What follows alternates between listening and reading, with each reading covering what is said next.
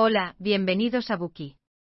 Hoy desbloquearemos el libro El efecto Lucifer, un estremecedor estudio sobre la naturaleza del mal. En 1994 en Ruanda, casi un millón de Tutsis fueron asesinados en tan solo tres meses. No fueron fuerzas externas hostiles las que cometieron el crimen, sino sus propios vecinos y compatriotas, los Hutus. Ante estos hechos no podemos evitar preguntarnos qué fue lo que plantó las semillas del mal en los corazones de los Hutus, y qué fue lo que pudo hacer que estos civiles, por lo demás sencillos, masacraran sin piedad a sus vecinos. Esta es la pregunta central que Simbardo trató de responder en el efecto Lucifer, cómo se convierte exactamente una buena persona en una mala persona. Lucifer, sinónimo de Satanás, antaño portador de la luz y ángel favorito de Dios, fue enviado al infierno debido a su ansia de poder.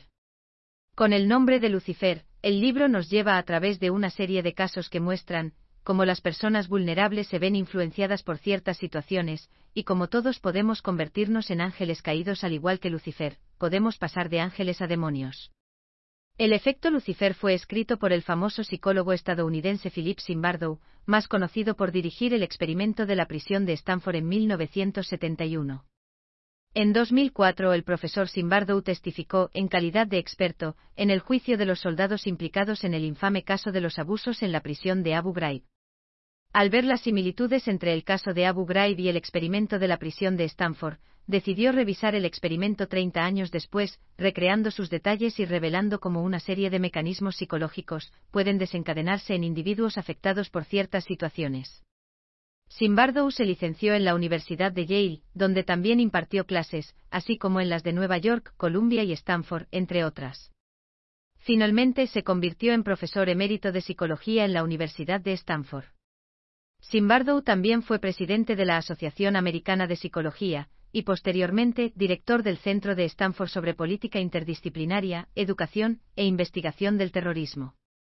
Debido a sus destacadas contribuciones en el campo de la investigación y la enseñanza de la psicología, la Asociación Americana de Psicología concedió al profesor Simbardo el premio Ernest R. Hilgard Lifetime Achievement Award. En este bookie mostraremos el contenido del libro en tres partes. Primera parte. El poder de las situaciones. Segunda parte. Una investigación sobre la psicología del mal. Tercera parte. Resistir las influencias circunstanciales. Primera parte. El poder de las situaciones. Empecemos con la primera parte, reconocer el poder de ciertas situaciones, a partir de los detalles del experimento de la prisión de Stanford y sus resultados. Antes de empezar, planteemos una pregunta. ¿Por qué el profesor Simbardo quiso hacer este experimento? Después de la Segunda Guerra Mundial, surgieron dos puntos de vista en la sociedad estadounidense sobre la cuestión de qué hace que la gente se equivoque. La mayoría de la gente ve la maldad como un rasgo humano innato que es inmutable e inherente a nuestra naturaleza. Esta es la concepción esencialista. El otro punto de vista sostiene que el mal no está arraigado de forma innata en la naturaleza humana, sino que se moldea con el entorno. Este punto de vista se denomina concepción incremental o concepción situacional. La confrontación entre estas dos perspectivas ahonda en nuestra comprensión de la naturaleza humana.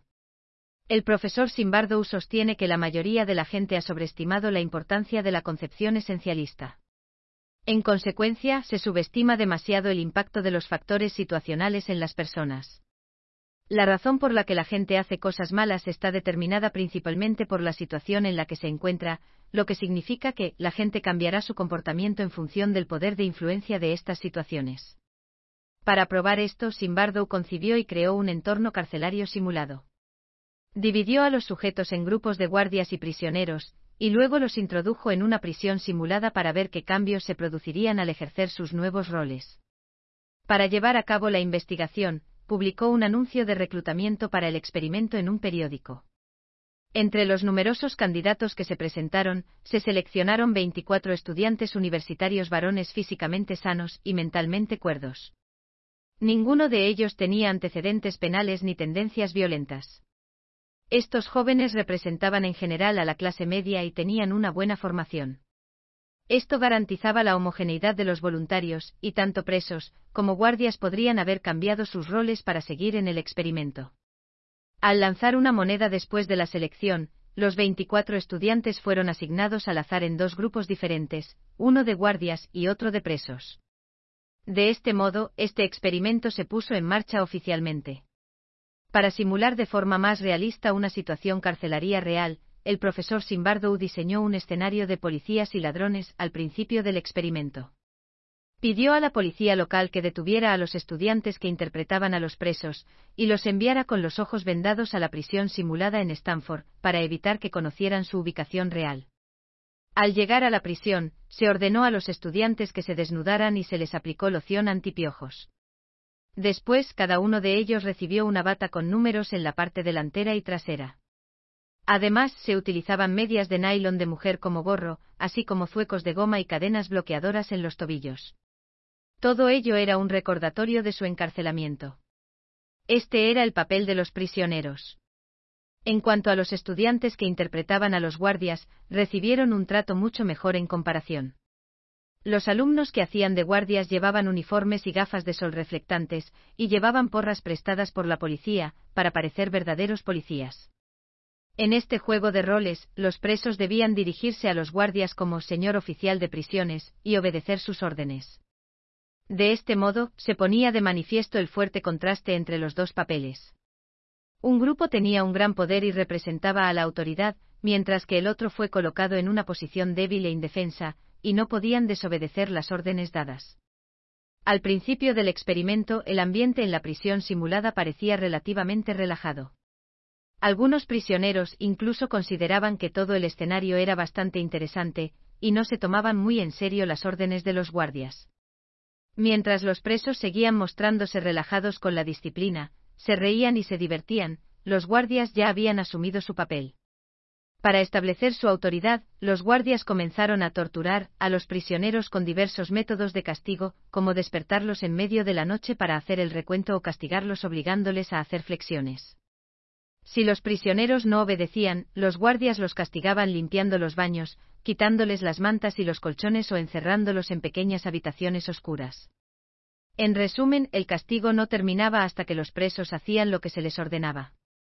Al oír esto, uno se pregunta dónde habían aprendido a aplicar esas tácticas de castigo. O si los guardias tenían formación previa. Sin embargo, vale la pena señalar que nadie había entrenado a estos voluntarios para manejar a los prisioneros. No obstante, los estudiantes en el papel de guardias lo hicieron con la misma facilidad que si hubieran hecho el trabajo antes. Al ser molestados por los guardias, los presos a menudo no podían dormir tranquilos. Algunos prisioneros se sentían demasiado abrumados por la situación e intentaban resistirse, negándose a obedecer órdenes, incitando a la rebelión o haciendo huelgas de hambre. Sin embargo, los guardias siempre encontraban la forma de desbaratar esas rebeliones. Por ejemplo, cuando algunos prisioneros empezaban a rebelarse, castigaban a los demás como respuesta. De esta manera, buscaban que los prisioneros inocentes se sintieran resentidos hacia sus compañeros rebeldes, y así conseguían ahogar la rebelión. Por lo tanto, los prisioneros nunca pudieron formar un frente unido, y la autoridad de los guardias se consolidaba cada vez más.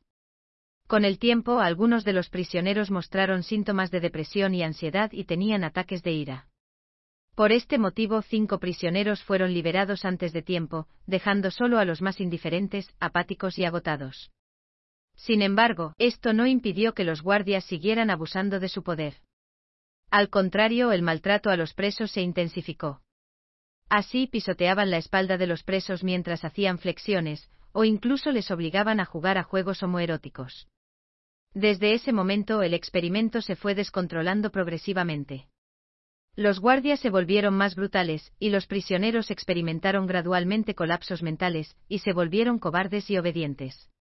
En una audiencia simulada de la Junta de Libertad Condicional, cuando el profesor Simbardo preguntó a estos presos si renunciarían a su remuneración por la libertad, la gran mayoría dijo que sí.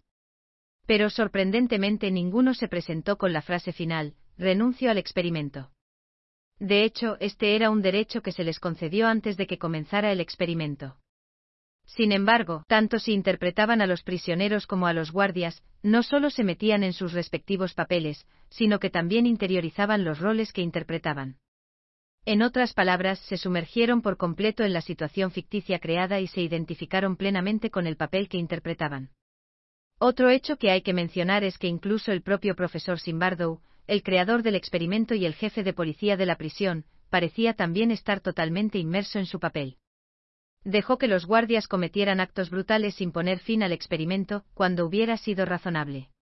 Su novia Cristina, que más tarde se convertiría en su esposa, visitó las instalaciones, y le acusó de permitir las cosas horribles que les ocurrían a aquellos estudiantes. Fue entonces cuando Simbardo se dio cuenta de la gravedad de la situación. Finalmente este experimento, que en principio duraba dos semanas, fue cancelado anticipadamente justo en el sexto día. Muy bien, aquí termina la primera parte. Hagamos un breve resumen. Hemos visto la enorme influencia que una situación, puede tener en el comportamiento de las personas, mediante una descripción detallada del experimento de la prisión de Stanford. En menos de una semana, los estudiantes universitarios, antes similares, se convirtieron en dos grupos completamente diferentes, los prisioneros, débiles e impotentes, frente a los brutales guardias. Gracias por escuchar. Compruebe el enlace de abajo para desbloquear el contenido completo.